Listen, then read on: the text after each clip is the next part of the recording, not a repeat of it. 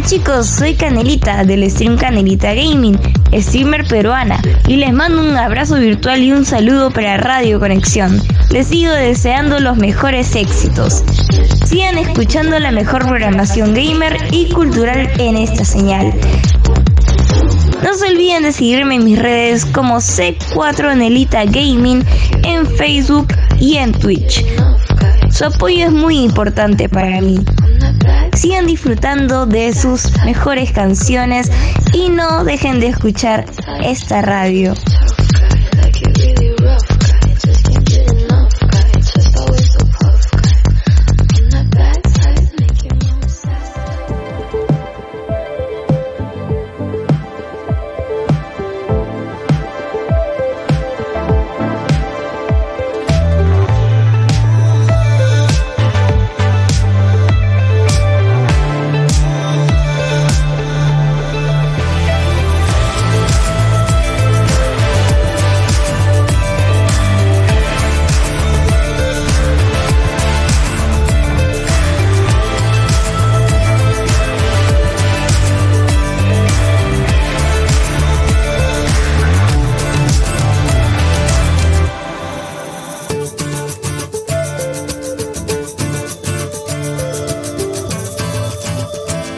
Hola, ¿qué tal? Muy buenas noches. Bienvenidos sean todos ustedes a su programa Ahora entre nos.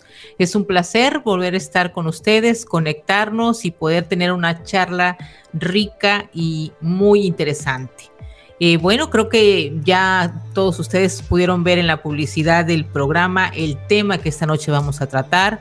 Eh, realmente es un tema que para muchas personas es un tema que pues inclusive puede ser un tema tabú, pero bueno, aquí en el programa de Ahora Entre Nos hablamos con total claridad y las cosas como deben de ser, totalmente naturales. Y bueno, no solamente van a tener la charla conmigo, sino que mi compañera Ayamei Sanz, que es psicóloga y sexóloga, también nos va a dar su punto de vista tocante a este tema. El tema de esta noche tiene que ver con que, bueno, las mujeres tienen un punto eh, G, pero ¿qué punto tienen los hombres? ¿O es que ellos no tienen? Este tema es difícil que a veces un hombre se atreva a hablar de él. Realmente lo consideran tabú, pero bueno, esta noche vamos a tener mucho de qué hablar sobre el tema. Así es que primeramente, pues quiero darle la bienvenida a mi compañera Ayamei. Ayamei, muy buenas noches. ¿Cómo estás? Bienvenida al programa. Hola, muy buenas noches. Una vez más, reunidos aquí todos y todas. en esta, esta noche, esta noche, ya me vamos a estar nosotras reunidas. sí, total, total, total. Así es. Nosotras reunidas como para hablar exactamente lo que nos gusta, el punto G. Exacto. Ahora imagínate, eh, vamos a hablar obviamente del punto G y vamos a, tocar el tema con, eh, que las mujeres conocemos, pero le vamos a dar un giro en lo que tiene que ver con este punto también tan sensible, pero para los hombres. Y bueno, va a ser tratado por dos mujeres, imagínate esto. Excelente, excelente. Sí, para que las otras chicas se, se motiven a experimentar el punto P del hombre. Así es muchos hombres desconocen aún en pleno siglo XXI, eh, que tienen varios puntos de placer. Y bueno, ya, me, ya me llamaba la atención que decía que no solamente tienen uno, sino mencionaban el punto L, el punto P, inclusive el punto del millón de dólares. Imagínate esto, son zonas tan cotizadas como desconocidas para muchos varones. ¿Qué piensas sobre esto? Imagínate que te digan que tienes un punto que es el punto del millón de dólares. Bueno, Isa, importante es aclarar que nuestro cuerpo todo, todo, todito es sexuado. O sea, somos seres que podemos sentir en diferentes partes de nuestro cuerpo. Y que efectivamente hay unas zonas del cuerpo que son más intensas de sentir que otras. ¿Qué pasa? Que culturalmente y fisiológicamente nos hemos acostumbrado a sentir de una misma manera y no a descubrir otras partes del cuerpo porque pensamos que tales órganos o que tales partes del cuerpo no son necesarias estimularse a la hora de. Entonces, ¿qué pasa? Que como todo nuestro cuerpo es sexuado y como todo nuestro cuerpo siente en algunas ocasiones, pues nosotros podemos experimentar orgasmos, podemos experimentar placer en partes del cuerpo distintas a lo que es nuestro aparato reproductor. O simplemente a lo que son esas terminaciones nerviosas ricas en placer que no necesariamente estimulándolas nos van a hacer llegar a un orgasmo. Entonces, hay partes del cuerpo que específicamente en los varones, como se ha centrado su atención simplemente en la parte fálica, que en este caso sería su pene, pues se piensa y se cree que el hombre nada más piensa y que el hombre piensa por allí y siente por allí. Exacto. Sí, se reduce todo a esa área nada más. Exactamente. Entonces, que, que el hombre muchas veces en ese desconocimiento propio, porque es que lo que le enseñan es amar al pene y no amar otras partes de su cuerpo, este, bueno, cree que no siente por otras partes o cree que no siente por otras zonas. He conseguido infinidades de hombres, eh, especialmente en consultas, eh, amigos, eh, personas que se han llegado a mí y, me han dicho que, que ellos prefieren hacer sentir que ellos sentir. Y eso ahí es donde entra muchas veces el tema de dar y recibir sentir y no pensar. Porque cuando ellos se sienten que le están dando demasiado, pues se sienten incómodos, porque el placer de ellos es dar, no recibir. Entonces esto es algo muy complejo, porque aquí también entra la parte del desconocimiento de su propio cuerpo, de su sentir propio. Entonces no podemos genitalizar siempre las relaciones sexuales o no podemos pensar que nada más, o sea, que si no hay un pene de un tamaño específico perfecto, pues no vamos a sentir placer. Eso es como que un mito, un tabú que hay, o digamos que, que es un error de concepto social y que moralmente se ha aceptado en una sociedad que probablemente ha manejado los términos del machismo, ha manejado el término donde el hombre es el que domina en la cama, donde el hombre es el que lleva las riendas, donde el hombre es responsable de los orgasmos y que si ese hombre no sirve, pues no me dio un orgasmo, pues esa relación sexual con ese hombre, pues obviamente no me sirvió para nada. Y estos son simplemente errores de conceptos sociales que se han venido estructurando a medida de, la, de los años, a medida de las generaciones, producto de esa sociedad cerrada, producto de esa sociedad machista, producto de esa sociedad que no se ha abierto completamente a poder, digamos, deslumbrar o quitar esos miedos con respecto a la sexualidad masculina. Hay hombres que, por ejemplo, no les gusta ser estimulados analmente y eso es un mito, es un tabú que existe, porque cuando tú vas, estás en reuniones sociales y de repente un hombre dice que le encanta ser estimulado por su esposa o por su pareja sexual analmente, lo primero que van a es a juzgar a ese hombre y van a decir, no, este es gay. Exacto. Y hasta a veces la misma mujer se impresiona. Hay mujeres que muchas veces se impresionan cuando un hombre le pide que, por ejemplo, le haga sexo oral anal.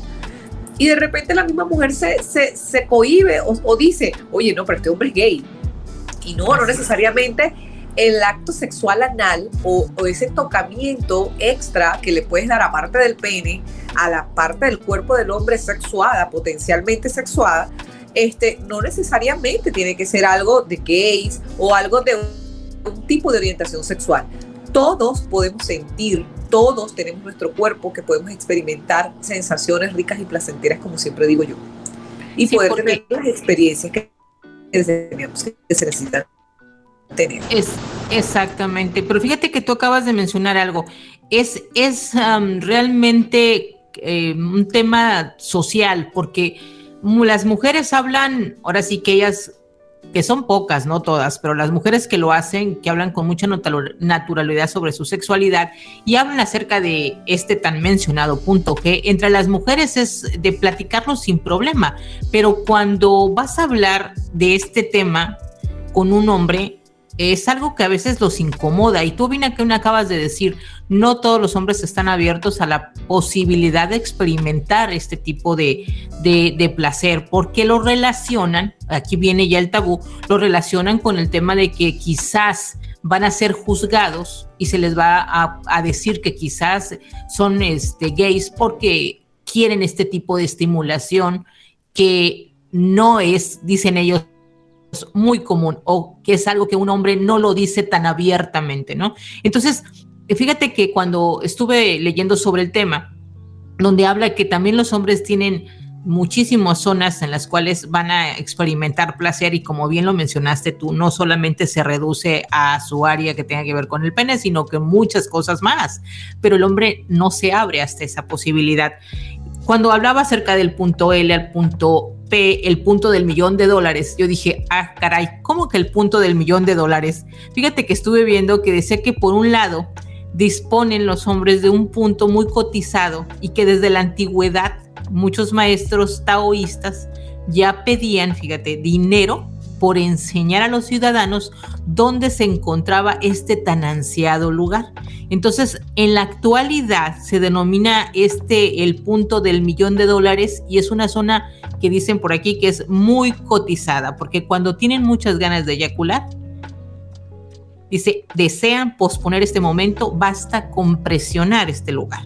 Y yo quiero que esta noche tú, Ayamei, como sexóloga, nos digas en qué área se encuentra esta zona eh, que es la que es ahora sí que la responsable de proporcionar tanto placer a un hombre.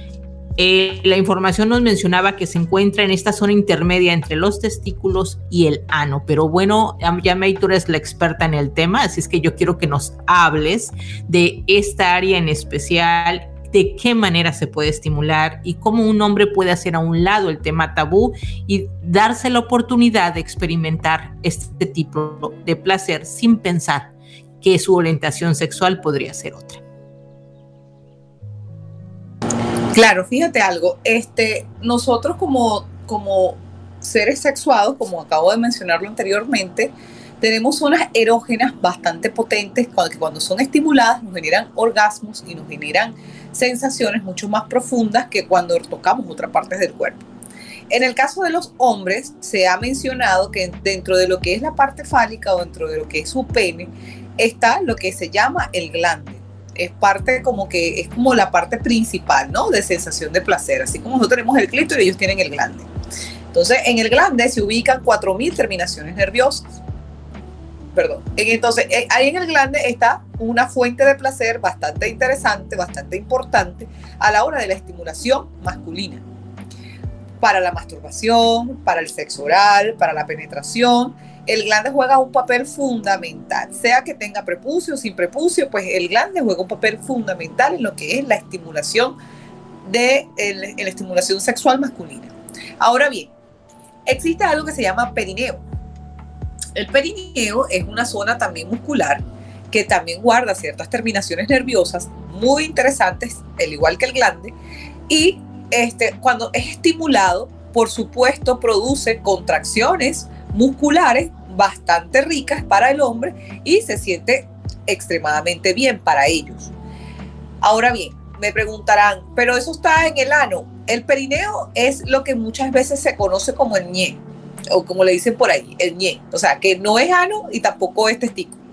Eso es la parte donde simplemente hay como una, una separación, es una separación entre los testículos. Es esa parte intermedia entre ambos. Esa parte intermedia, exactamente.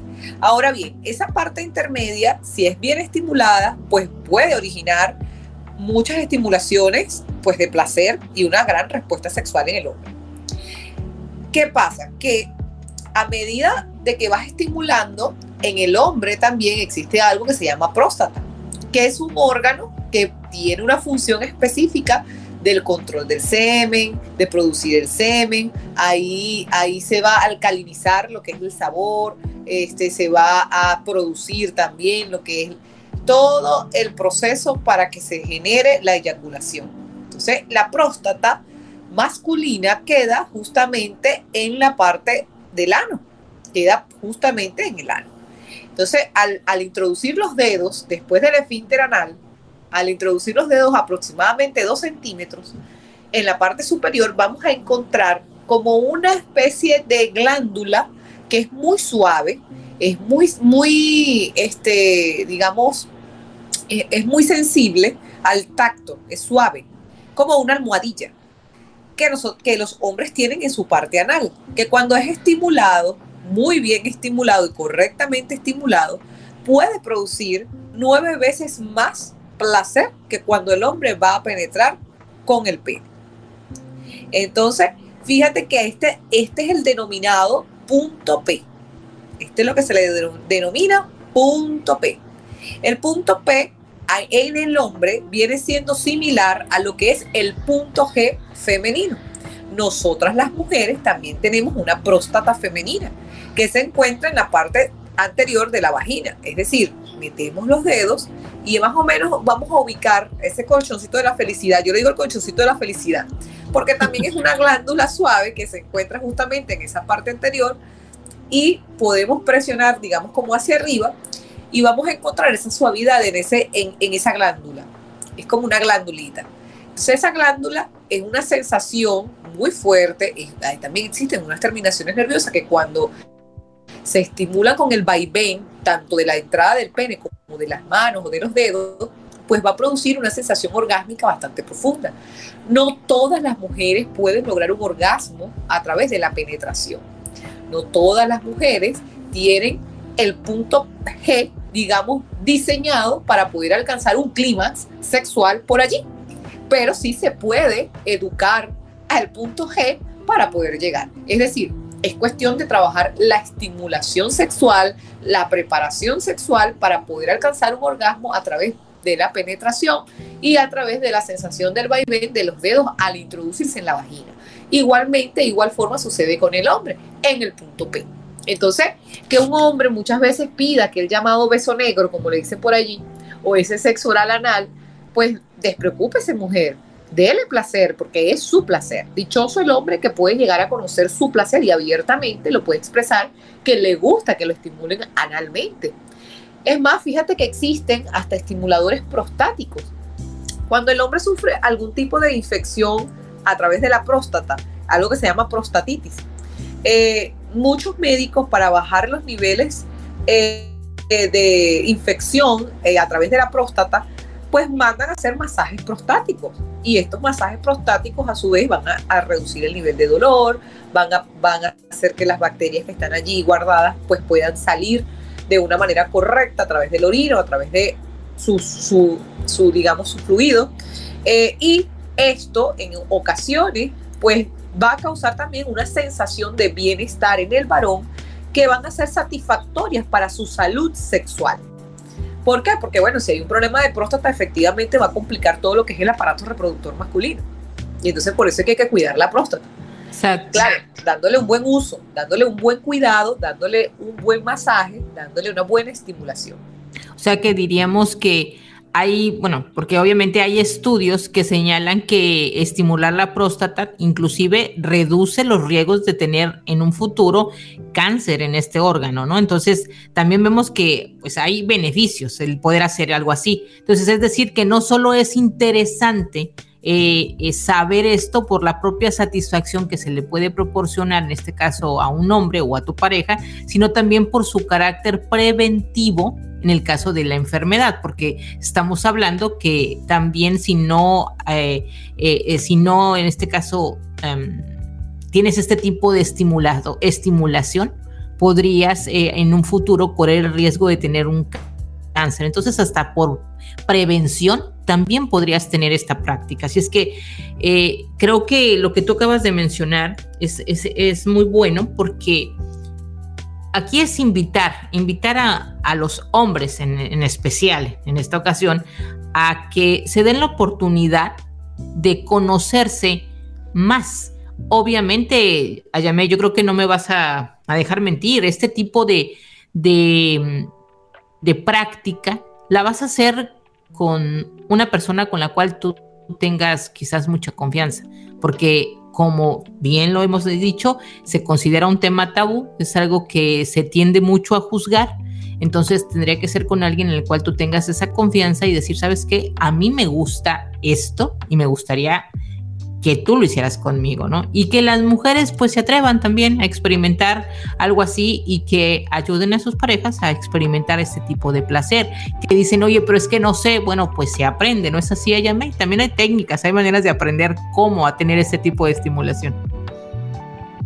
Sí, totalmente. Este, yo, yo siempre he pensado y, y soy de esas que creen que para yo estar con una persona o para que alguien pueda compaginar con la otra persona debe haber grados de confianza, ¿ok?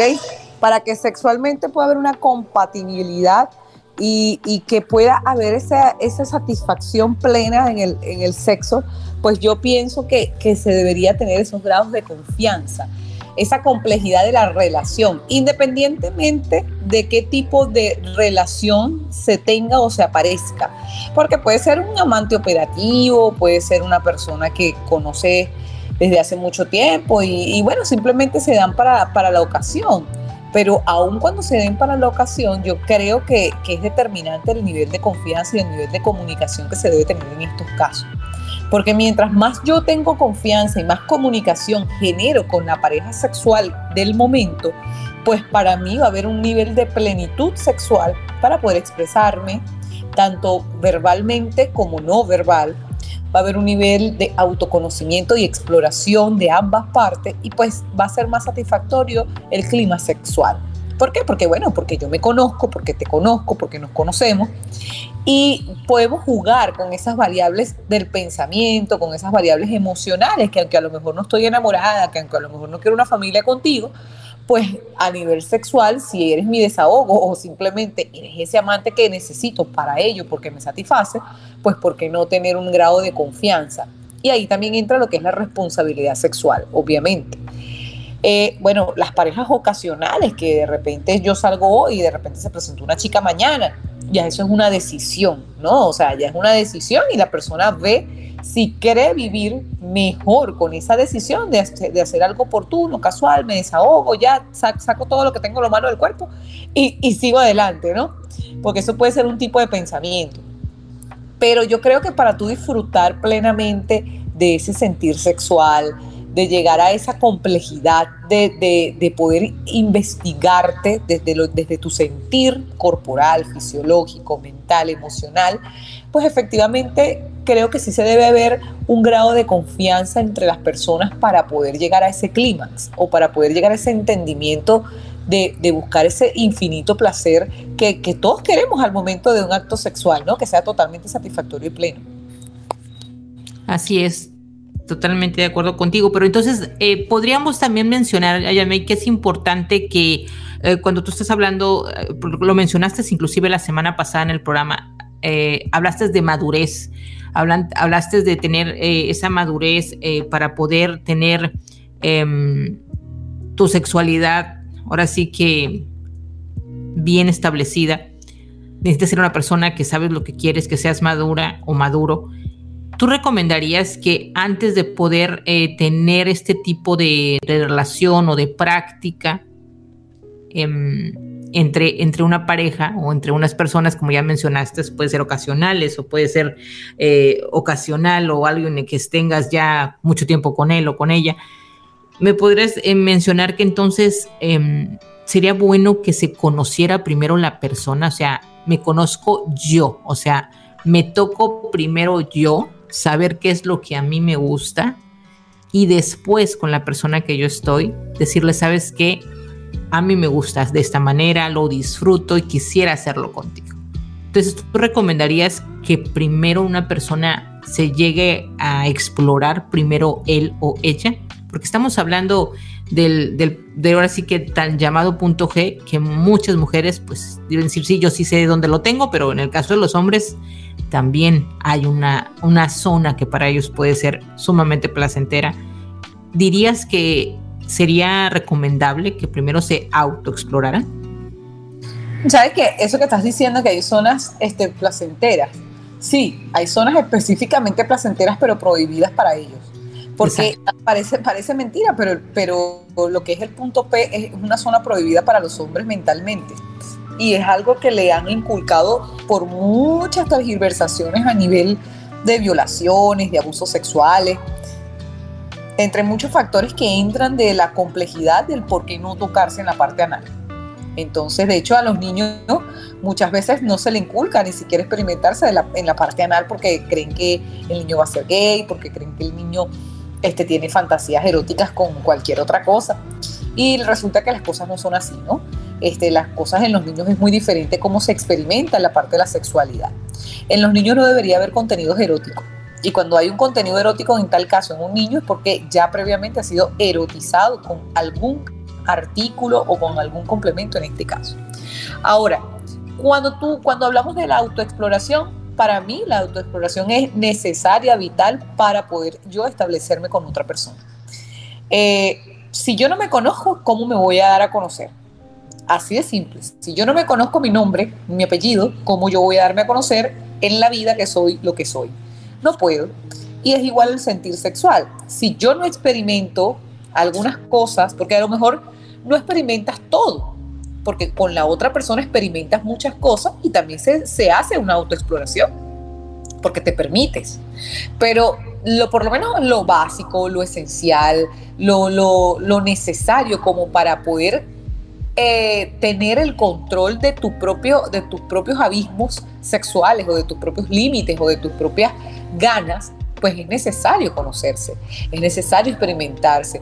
Bueno, mira, que me dijeron que por el punto P siento más. Pues sí, es necesario experimentar qué es el punto P, aunque sea una vez en la vida, para ver si me gusta, si no me gusta cómo, me lo, cómo lo hacen. Si no me... Yo conocí un caso donde me dice, mira, es una, un, chico que, que practica esto de parejas eh, este de compartir en parejas. Y me lo dijo, me dijo, mira, yo a mí me encanta este, jugar, me encanta compartir parejas, me encanta todo eso, pero cuando estoy dentro de un juego sexual donde indique que tenga yo que hacer eh, el experimentar el acto sexo anal a través de mi cuerpo o que yo esté con otro hombre, pues ya no tengo erecciones, se me baja muy rápidamente. Y también conocí a otro hombre que me dice, sí, a mí una vez me, me, estaban estimulando analmente, pero que va, no pude porque se me bajaba la erección. Y debería suceder al contrario, porque por el punto P los hombres sienten mejor.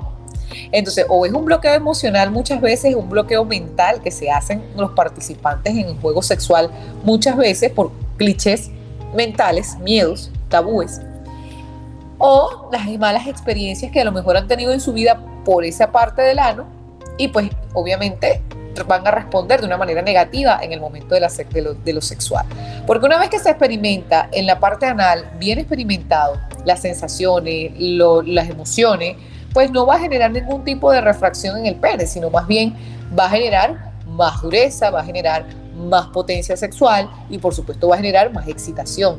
Igual que cuando van a los médicos, cuando van a los médicos y el médico de repente puede hacer el tocamiento preciso clínico para ello, pues muchos hombres logran tener erecciones.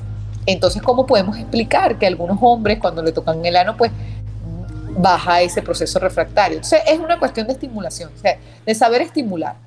Y hay que estar claro, pues también a las chicas que van a, a, incursionar dentro de ese mundo de la experimentación del punto P, pues saberlo hacer. Hay técnicas, hay métodos, este, hay, hay formas de cómo hacerlo para que el hombre, así como cuando nosotras también nos van a experimentar en la parte anal, que muchas veces puede ser hasta traumático porque algunas asemejan la parte anal con dolor y el dolor incesante, pues eh, los hombres también lo, lo, sienten, los hombres también este, lo pueden padecer.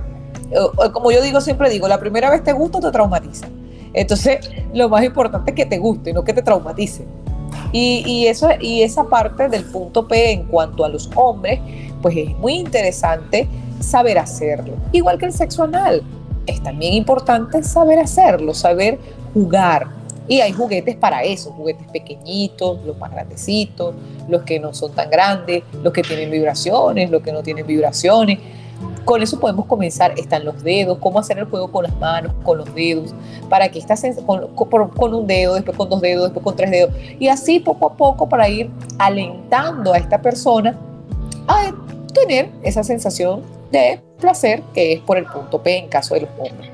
Sí, o sea que diríamos, no vayas a querer hacerlo desde la primera vez y hacer, como tú acabas de decir, primero un dedo, luego dos, luego tres, o tener cuidado o aprender, o que no sepas si lo quieras hacer y termines lastimando a la persona, porque como bien lo dijiste, va a resultar algo traumático. Pero bueno, en el caso tuyo, no solamente como sexóloga, sino también como psicóloga, ya me, me interesa esto que acabas de mencionar, porque bueno, en, en mi papel como coach, me ha tocado también eh, llevar algunos casos de hombres, ¿sí? Y ellos en algún momento han expresado que eh, han sufrido una violación. Entonces, mi pregunta sería, para este tipo de, de hombres, ¿cómo, ¿cómo puede ser? Bueno, yo me quiero imaginar que es traumático que vuelvan a experimentar que alguien los toque. Entonces, em, me ha tocado hablar con hombres que han sido abusados sexualmente y realmente los ves que sufren para contarte esa historia y te lo dicen. Es la primera vez que lo hablo, es la primera vez que cuento esta parte de mi vida. A nadie se lo he dicho. Tengo, eh, no sé, en este caso, mis padres o tengo a mi esposa y nunca le he dicho. Y yo sufro cuando llegamos a tener relaciones sexuales porque no quiero que me toque, porque eh, me hace recordar ese momento de mi vida. Entonces, ¿Cómo podría un hombre con este tipo de experiencias abrirse a esta posibilidad? Obviamente yo sé que tiene que llevar eh, un, acompañamiento con, con un psicólogo, pero si la pareja no lo sabe, ¿cómo, ¿cómo tratar ese asunto? Tú como psicóloga, ¿qué podrías decirnos? Bueno, desde el punto de vista clínico habría que ver qué es la afectación psicológica que hay.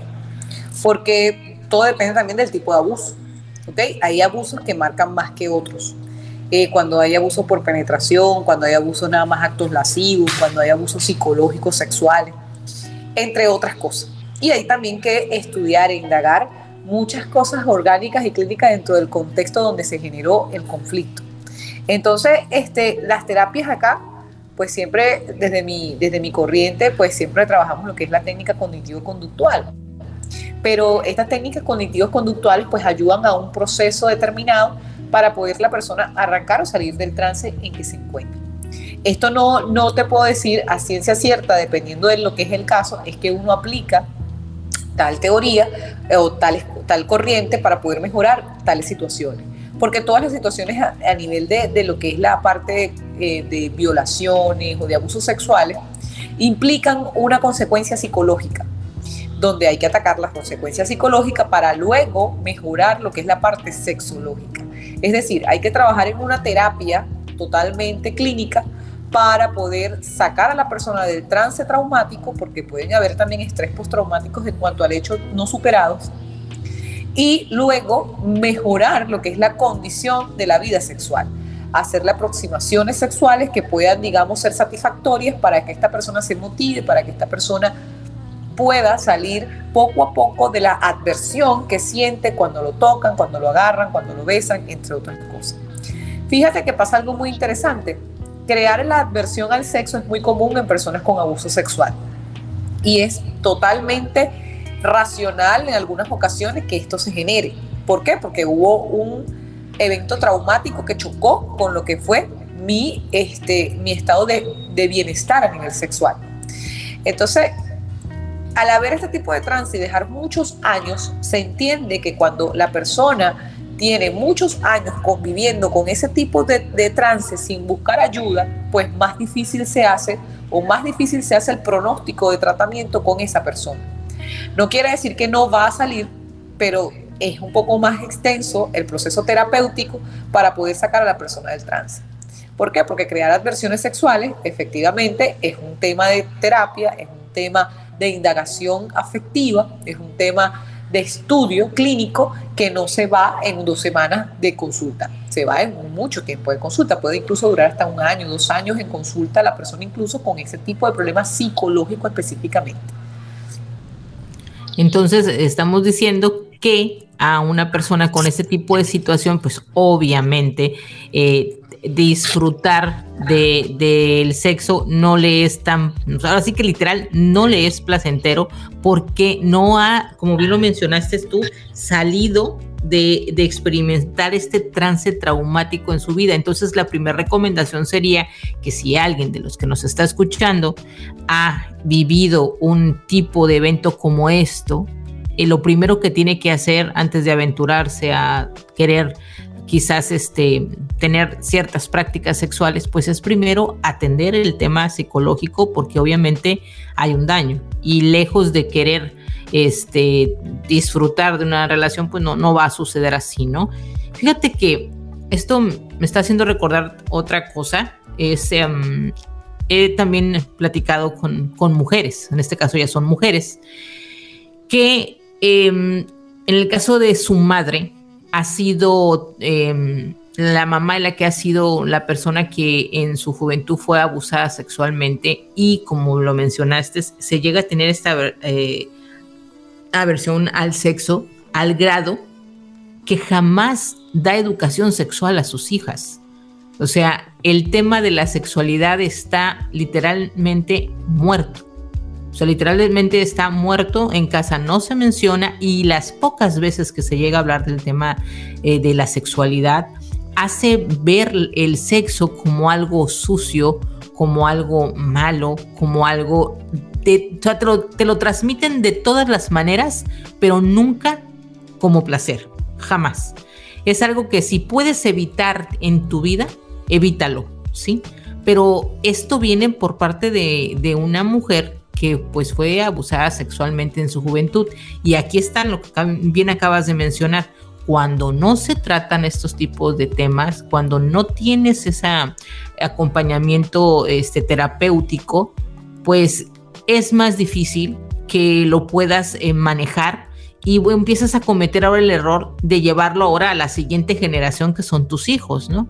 Y empieza a ver esta descomposición del tema sexual en, en, los hijos, que ahora sí que, ahora sí que se quedan solos en el camino de la sexualidad porque no hay esa guía. Pero, ¿tú qué piensas sobre estos casos, Ayame?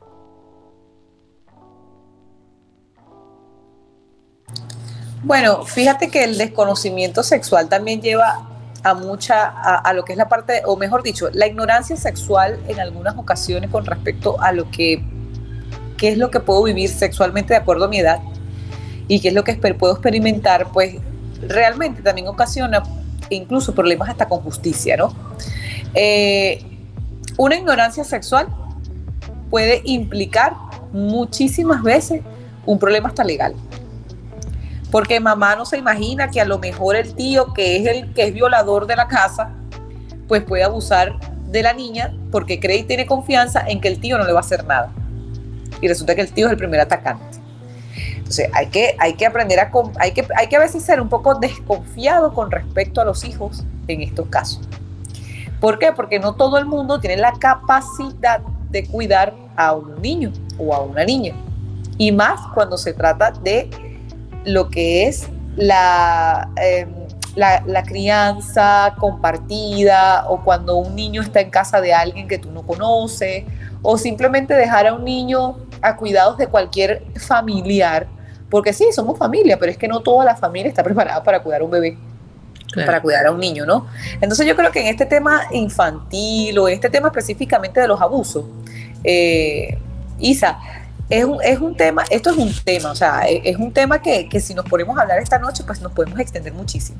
Y es, bastante interesante tocarlo en otro, en otro programa de radio, porque los temas de abuso siempre generan curiosidad. Pero fíjate. Hay, hay, disculpa, hay una población enorme de abuso que, que nunca ha sido escuchada y, y vale la pena escucharla. Pero fíjate que la ignorancia sexual, pues sí trae consecuencias. Esa es la verdadera realidad. El punto aquí que yo, el por qué saqué a colación el tema, Yamay, es por lo siguiente. Sí, obviamente entiendo que es otro tema, que es obviamente un tema diferente, que el cual se puede tratar en otro momento. Lo saco a colación en, en este momento porque estamos hablando de que existen muchos temas tabú. ¿Y por qué se origina esto? Pues precisamente por la ignorancia, ¿sí? Y la ignorancia normalmente viene desde casa. ¿Por qué? Porque tienes a tus padres que no te educaron sexualmente. Entonces, ¿qué sucede? Creces y escuchas todo lo que tu alrededor van a hablar acerca de la sexualidad y es lo que tú tomas como información. Y de este eh, tema en general en el que estamos tratando hoy, acerca de que si las mujeres tienen punto G, ¿qué punto tienen los hombres o es que caso no tienen? Imagínate que empieza a escuchar una persona que viene totalmente ignorante en cuanto al tema de la sexualidad, empieza a escuchar que una mujer tiene algunas zonas que son de muchísimo placer y dicen, mira, existe el punto G y en esa parte la mujer experimenta este tipo de placer. Si viene de un lugar donde nunca le educaron sexualmente, se queda así como que, ¿y qué es eso? O sea, ¿de qué me estás hablando? Ok, a lo mejor entre mujeres lo platican y está perfecto. Esta persona el día de mañana tiene una pareja. Entonces tiene esta pareja y ahora esta pareja, ¿qué va a pasar ahí? O sea, no, no sé cómo tratarte no sé cómo tratarte, no sé si tú me pides que yo tenga contigo este tipo de relación y que, que, te gusta a ti, que yo toque ciertas partes de tu cuerpo porque a ti te produce placer, pues fíjate el choque brutal que está en esta persona. ¿Por qué? Porque el origen es de nunca supe nada sobre sexo toda mi vida fue de que ese fue un tema tabú, en mi casa ni se tocó. ¿Por qué? Porque tuve padres que nunca me hablaron de ese tema. Si me eduqué sexualmente ya fue con lo que mi edad y los amigos y el entorno que tuve, pues alcancé a captar de aquí y de allá. Pero ahorita que ya tengo una pareja, no disfruto de mi sexualidad, aunque dicen que es muy rico todo esto, aunque dicen que se la pasa uno muy bien, no la puedo experimentar en su totalidad porque traigo un problema de hace mucho tiempo. Entonces, por eso lo, lo saqué a colación, mencionando que va como que de la mano el hecho de que tú no disfrutes ni de la sexualidad ni de tus relaciones. ¿Por qué? Porque hay un mal inicio. Entonces, tienes que ir a buscar ayuda terapéutica, tienes que atender ese tema y, obviamente, de la mano, irte abriendo la posibilidad de conocer cosas nuevas para que entonces puedas salir de ese trance de es que yo no sé nada. O sea, ábrete la posibilidad de conocer otras cosas y hazlo y ve el sexo como algo como lo que es totalmente normal, como una necesidad que tiene que ser satisfecha y no con la idea de que es algo malo, que es algo prohibido y de algo del que no debes hablar. Entonces, por esa razón, yo mencionaba y mezclaba ahorita el tema inclusive de abusos, porque son los casos que he conocido, o inclusive de padres que no dan información certera a los hijos de educación sexual. Por eso lo mencionaba. Sí, bueno, efectivamente, tú sabes que lo que es la parte de lo, de lo que es el sentir masculino, pues siempre ha estado relacionado con lo que es el tema muchas veces de abuso. Pero ¿por qué ha estado relacionado? Porque bueno, porque se dice que analmente, por ejemplo, este es como especie de, de, ese de, recordatorio de esos hechos abusivos que en el pasado fueron, eh, fueron digamos, sometidos a algunos hombres. ¿Ok? Y entonces, actualmente, pues los hombres se niegan en muchas ocasiones de, eh, de vivir estas experiencias sexuales.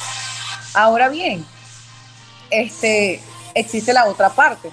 Existe la parte de que si yo no entiendo que el sexo o la sexualidad es parte natural de mi cuerpo, de mi fisiología, de la vida, de, de, lo que yo vivo como ser humano y lo niego, por supuesto voy a vivir reprimido y traumatizado toda la vida.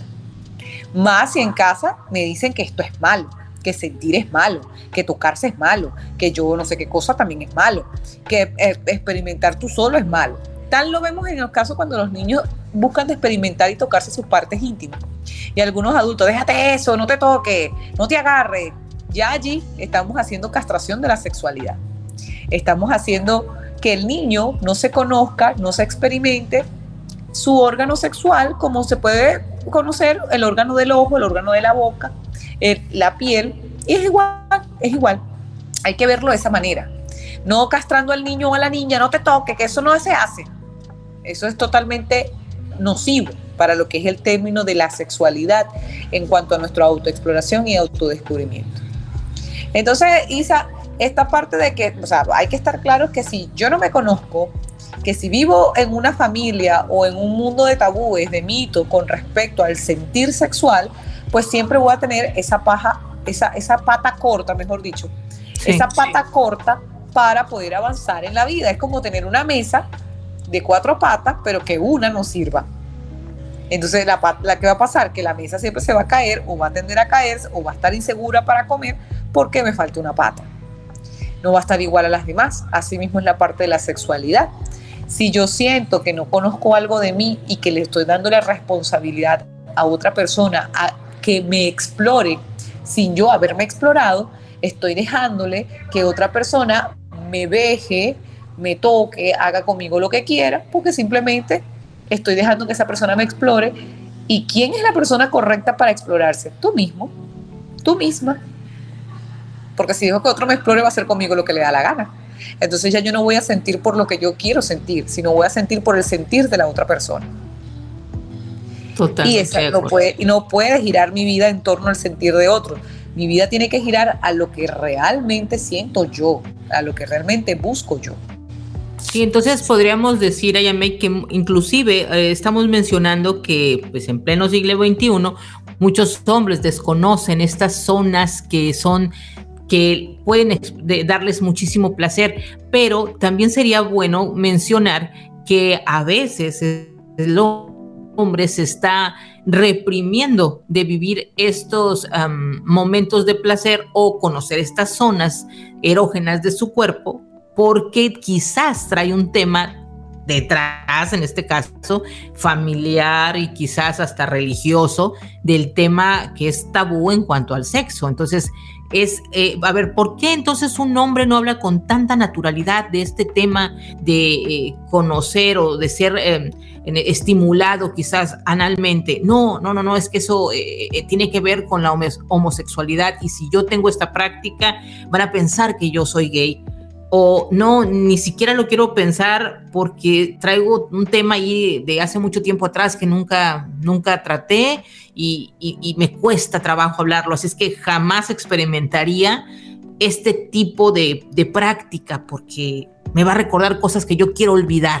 Entonces, no solamente es el tema que es tabú porque socialmente se juzga al hombre si quiere experimentar este tipo de placer, sino porque también se trae a veces secuelas de una mala educación en el tema sexual o inclusive el tema religioso también viene aquí a estorbar muchísimo y que no te deja disfrutar a plenitud de tu sexualidad.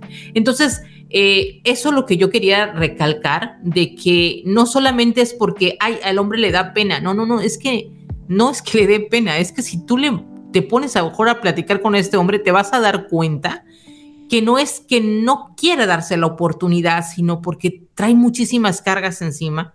Está pensando en el tema social, el de ser juzgado, en el tema de que es tabú, de que nunca le dijeron esto, o el tema religioso.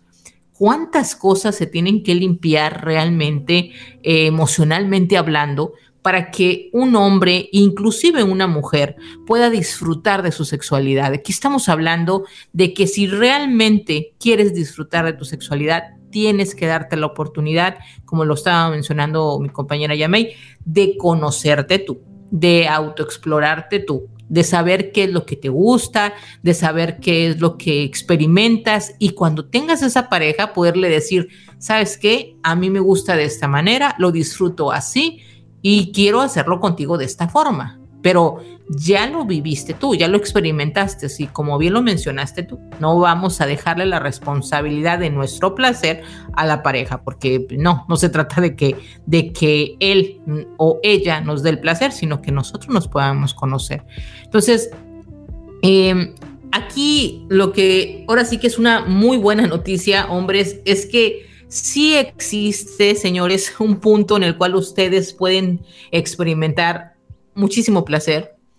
Eh, y no solamente es un punto, mencionamos por lo menos dos de ellos o tres, hay varios puntitos, entonces desen la oportunidad de conocerse eh, primero ustedes, luego con su pareja y en el caso de que sea una mujer la que quiera eh, tener este tipo de práctica con su pareja, pues platícalo, dile lo que tú quisieras hacer, porque quizás a veces es, dices, no me, no me atrevo, pero, pero sí tengo esa curiosidad, quisiera experimentarlo, pero no sé cómo decirle a, mi pareja, en este caso al hombre, que quiero tocarlo de esa manera.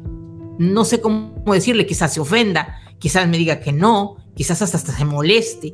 ¿Cómo Ayamei, esta mujer puede, en este caso, proponerle a su pareja, al hombre, oye, tengo curiosidad por tocarte de esta manera. ¿Te gustaría? ¿Tú qué piensas? O sea, ¿cómo podría una mujer abordar ese tema con su pareja?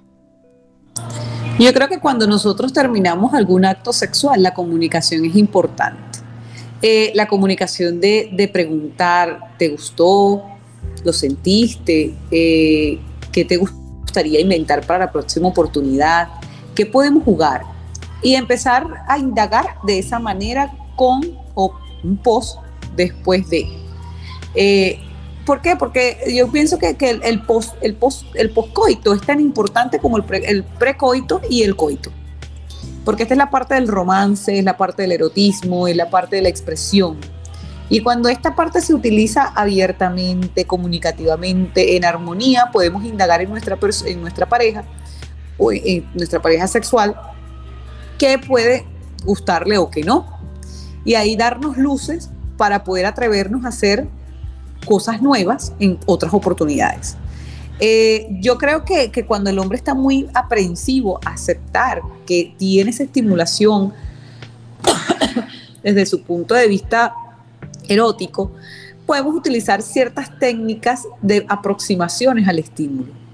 Si tanta curiosidad le da a la mujer en experimentar esa técnica de lo que es el sexo anal masculino, pues aparte de proponérselo de una manera bonita, también es, una, es aproximarse al estímulo sin ser traumático. Porque como te digo, el sexo anal está relacionado muchas veces con lo que es el tema del dolor. Y pues muchas personas se cierran a la oportunidad de sentir y a la oportunidad de este, experimentar estas sensaciones. Y también pasa en el hombre, que también es un efecto masculino, más que por una cuestión de tema de que por ahí no se toca, pues también está un tema de que me va a doler. Entonces, esa, esas aproximaciones pueden ser no solamente con juguetes, con masajes eróticos, con plumas, con cosas suaves, empezar por el perineo, con un buen sexo oral este, desde el punto de vista del pene, luego acariciar el perineo, lamerlo, eh, utilizar caramelos explosivos, utilizar técnicas que sean adecuadas para el entretenimiento de esto y preparar, por supuesto, el músculo para ello. Si, por ejemplo, el, hay una práctica que no te la comenté, que es importante aclararla antes de irnos, que se llama la práctica del pegging. La práctica del pegging es una relación sexual no convencional. ¿Por qué? Porque, porque es cuando la mujer decide penetrarle al hombre. La mujer se coloca un arnés, el arnés tiene un tamaño de pene, digamos, promedio a la media, y este, con este pene que la mujer se coloca, pues puede penetrar a su pareja masculina. Esto se llama la práctica del pegging. Y el pegging, pues, aunque no, no se habla, pues muchos hombres pueden practicarlo. Pero para nosotros poder llegar a practicar el pegging o practicar algún tipo de estos estímulos anales, debemos también preparar el ano. ¿Con qué? Con lubricantes que sean preferiblemente con algún tópico de lidocaína o benzocaína, que tengan esa base para que también el esfínter anal, si es por primera vez el esfínter anal, no sufra fisura, se relaje y duela, por supuesto, mucho menos la penetración si va a ser una penetración directa. Ahora, si simplemente vamos a jugar con el ano, independientemente de, pues también se utilizan este tipo de lubricantes para poder, digamos, relajar el esfínter anal y hacer aproximaciones de penetración con el esfínter anal. Entonces son técnicas sexuales que podemos empezar a utilizar a la hora de querer jugar o a la hora de proponerle a nuestra pareja que queremos empezar a jugar por allí por ese famoso punto P. Y viceversa con el hombre, simplemente expresar, mi amor, esta noche quiero que bajes un poquito más. Eh, este, quiero que, que, te, que, que puedas experimentar tu boca un poquito más atrás que lo que lo haces normalmente adelante. Y así poco a poco ir también estimulando a la pareja, de manera que la pareja no piense que el hombre se le metió algo extraño en el cuerpo o que tiene un espíritu maligno que se poseyó de él y entonces le está pidiendo que le haga un sexo anal que nada más es para gays. Y no, necesariamente el sexo anal es para gays, el sexo anal es para todo el mundo porque todos tenemos ano y todos podemos tener infinitas posibilidades de poder sentir analmente. E incluso aquellas personas que tienen algún tipo de problemas prostáticos o algún tipo de problema anal, como por ejemplo hemorroides, prolapsos, entre otras cosas, existen estimulaciones, aproximaciones de estimulaciones que también pueden ser placenteras sin, llegar al punto del dolor o de la complicación clínica que pueda presentar en ese momento analmente. Pero sí se puede llegar a estimular suavemente, este, de una manera muy, muy sutil, para que esta persona también tenga esas sensaciones por allí, así sea de manera externa, ¿no? Sin, tener la profundidad de, de, entrar en lo que es la parte del ano, pero sí en la parte externa. Entonces todos tenemos ano y todo lo podemos utilizar para sentir, no solamente para evacuar. Exacto.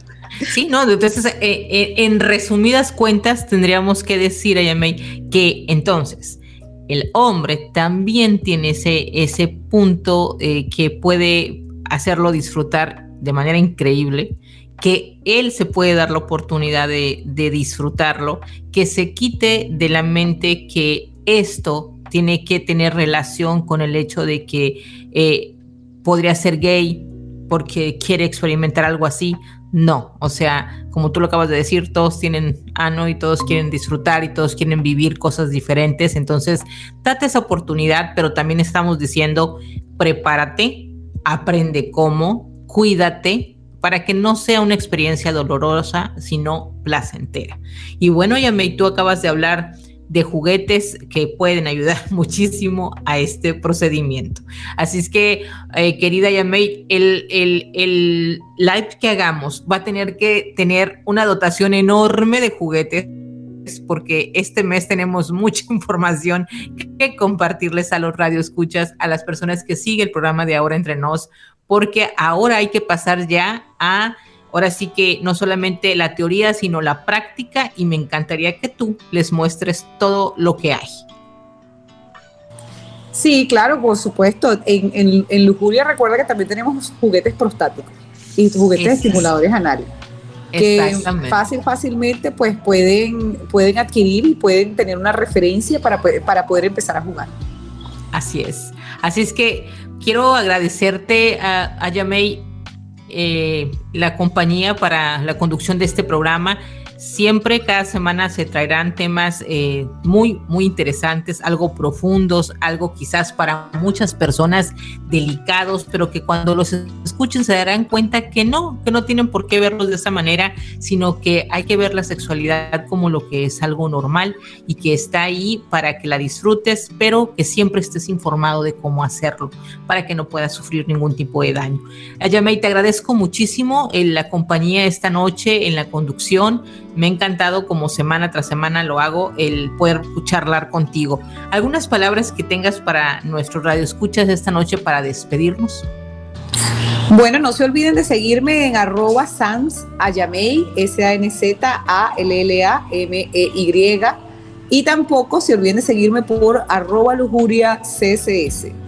Eh, ahí vamos a, tener pues la disponibilidad en esas dos cuentas de Instagram, pueden tener la disponibilidad de hacer cualquier tipo de consultas con referente a este tema u otros temas que también deseen tocar. Recuerde que también tenemos las asesorías personalizadas a nivel online y que donde te encuentres pues puedes encontrarme también, porque nos podemos ver desde el punto de vista online. Y lo importante acá es como reza el lema de acá de, de nuestro centro de Bianco, que es dar y recibir, sentir y no pensar.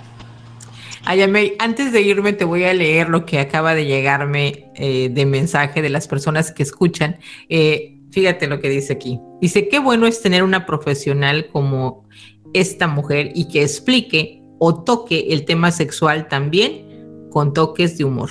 Eso es bueno y sí coincido con ella en que se debería volver a tratar este tema y otros parecidos con el tema sexual. Así es que, Ayamei, la audiencia está respondiendo a la explicación que tú acabas de dar esta noche sobre este tema, que como bien te dije, para muchos es delicado, pero que cuando se toca así, ahora entre nos, con esta manera de conducirlo, con esta manera de hablarlo, con toda naturalidad, se disfruta y se hace a un lado el tabú y se hace a un lado los prejuicios y se hace a un lado todo. Sí, yo creo que sí, esa es parte de la vida. Y yo creo que el humor en el sexo es importante. El sexo también es jugar.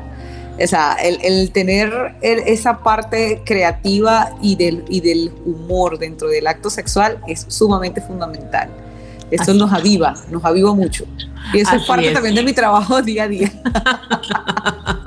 Así es que bueno, muchísimas gracias, Ayame. Y bueno, seguiremos preparando temas como estos tan interesantes para ustedes, a todos nuestros radioescuchas y a todos aquellos que sintonizan el programa de Ahora Entre Nos, un programa que te apropia para que disfrutes de tu sexualidad. Así es que pasen muy buenas noches. Nos estaremos conectando la próxima semana, el próximo lunes a la misma hora, con otro tema igual de interesante con Ayamei Sanz y conmigo en la conducción. Que pasen muy buenas noches. Ayamei, hasta pronto. Chao Isa, hasta pronto. Hasta pronto.